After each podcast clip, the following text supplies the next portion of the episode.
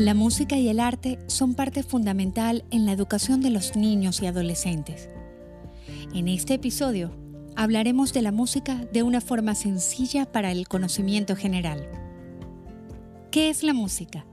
Definitivamente es más fácil sentirla que definirla. Todos sabemos qué es la música, pero ¿cuántos de nosotros en realidad podemos darle una definición exacta o explicar el sentido que ella tiene?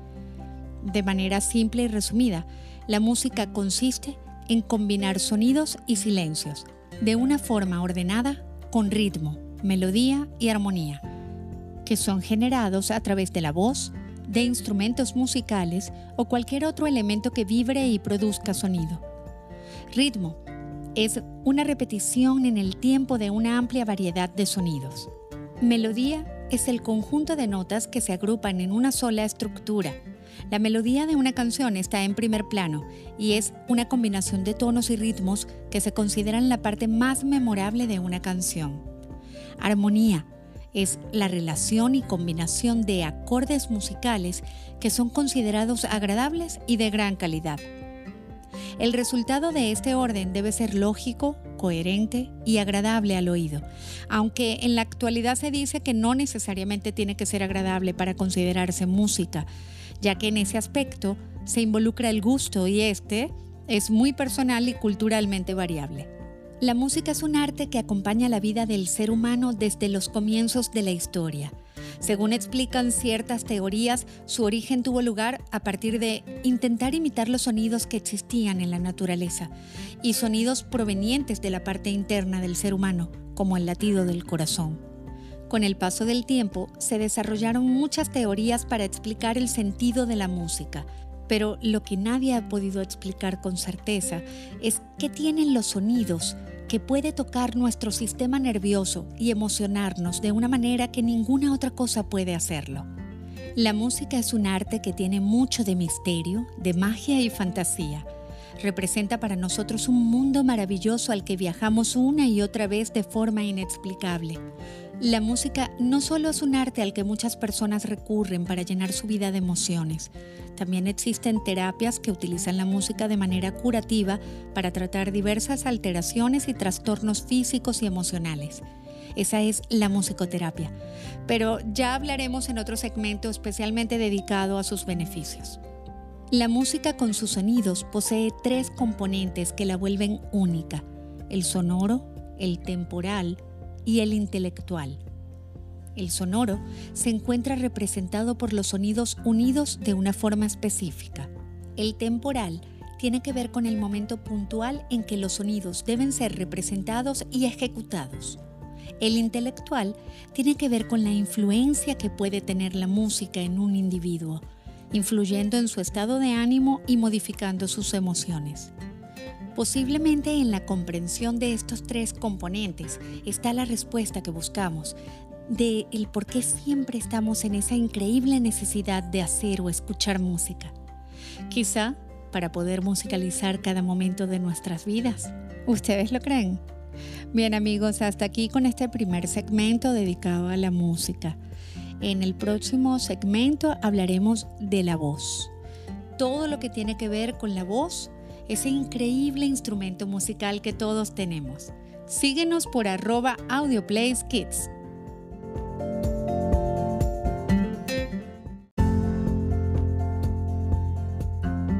La voz humana es un instrumento maravilloso. Está comprendida por el mundo de las palabras, pero también pertenece a este rico patrimonio el amplio mundo de los sonidos humanos, como hablar, cantar, reír, llorar, gritar.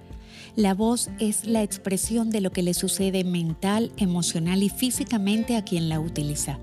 La voz es como una huella digital, única en cada ser humano. Es considerada un instrumento musical en muchas teorías musicales. Representa el principal medio de comunicación a través del cual las personas expresan pensamientos y emociones. Nos permite estar en contacto con otros y de esta forma crear relaciones personales. Hoy les voy a hablar sobre la voz hablada y la voz cantada. La voz hablada y la voz cantada se producen a partir de los mismos órganos, pero cada una tiene sus características particulares. Cuando realizamos el acto de hablar, de cantar o simplemente de emitir sonidos, sucede una transformación casi mágica. Entra en funcionamiento una serie de procesos como son la respiración, la articulación y la fonación. El aparato fonador del ser humano, que permite la generación de la voz, está formado por los órganos que utilizamos para respirar, la tráquea, los bronquios y los pulmones, órganos destinados a la fonación, laringe, cuerdas vocales y faringe, y resonadores nasal y bucal, y los que empleamos para la articulación, la lengua, los labios, el paladar y los dientes. La voz es el sonido que se produce por la vibración de las cuerdas vocales mediante el aire que es expulsado por los pulmones.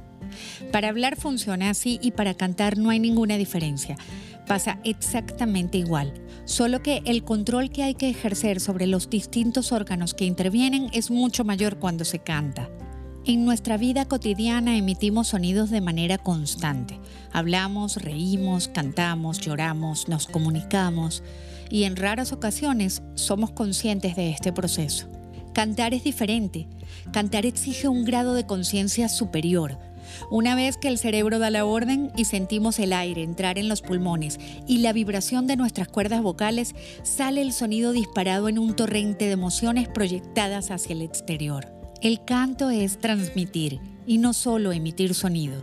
Y es justo eso lo que todos deberíamos aprender a apreciar. Entonces, ¿qué es el canto? Según el Diccionario de la Lengua Española, cantar es producir sonidos melodiosos formando palabras o sin formarlas. Y si explicamos qué es el término melodioso, este dice sonido dulce y agradable al oído. Sin embargo, es evidente que no todo el mundo puede estar de acuerdo sobre el concepto de melodía, dulce y agradable al oído. Podríamos comparar dos estilos tan distintos como la ópera y el rock. ¿Se puede decir que un cantante de metal produce una melodía dulce? Entonces, ¿cuáles sonidos son los capaces de producir sensaciones agradables al oído? ¿Quiere decir que el que no produzca esa sensación agradable en el oyente no es considerado cantante? Bueno, de la misma manera que en el segmento anterior cuando hablamos del gusto en la música, aquí es igual. El gusto y los efectos socioculturales son muy variables en la apreciación y preferencia de cada persona. Quizá deberíamos puntualizar la definición y entender el canto como la producción de sonidos modulados musicalmente con la voz, entendiendo musicalmente no como agradable, sino como derivado de música. Es importante darse cuenta de la diferencia que hay entre entrenar la voz para cantar y entrenarla para hablar o actuar. En ambos casos necesitas dar todo lo que tienes. El sonido es el mensaje. Para el actor es la palabra. Ella es la que contiene el resultado de su sentimiento y de su pensamiento. Para el cantante, el sentimiento, las sensaciones y emociones que transmite el sonido musical de su voz. Existen muchas maneras de expresar lo que ocurre dentro de nosotros a través de la voz. Las dos principales serían la racional desde la mente y la emocional desde el corazón. ¿Cuántas veces hablamos con alguien y por el tono, volumen o el sentimiento de su voz podemos percibir si se encuentra bien emocionalmente o no? O incluso podríamos nosotros estar expresando ciertas emociones inconscientemente a través de nuestra voz. Siempre oí decir que los ojos son el espejo del alma, pues siguiendo esta premisa podríamos decir que la voz es el reflejo de nuestras emociones. Para concluir, aunque habría mucho que agregar a este interesante tema, debemos darle importancia al cuidado de nuestra voz, sobre todo para los que la usamos como principal herramienta de trabajo. Existen muchos métodos de calentamiento vocal y ejercicios del correcto manejo de ella. Por esta razón se recomienda que en caso de sentir algún cambio en la voz, cansancio vocal o esfuerzo al producirla y el síntoma persista durante varios días, se consulte a tiempo a un médico especialista. La prevención es a veces la mejor medicina. Soy de la opinión, y hablo sobre la base de mi propia experiencia, de que una educación musical y vocal temprana es esencial para todo tipo de músicos, cantantes, actores y locutores.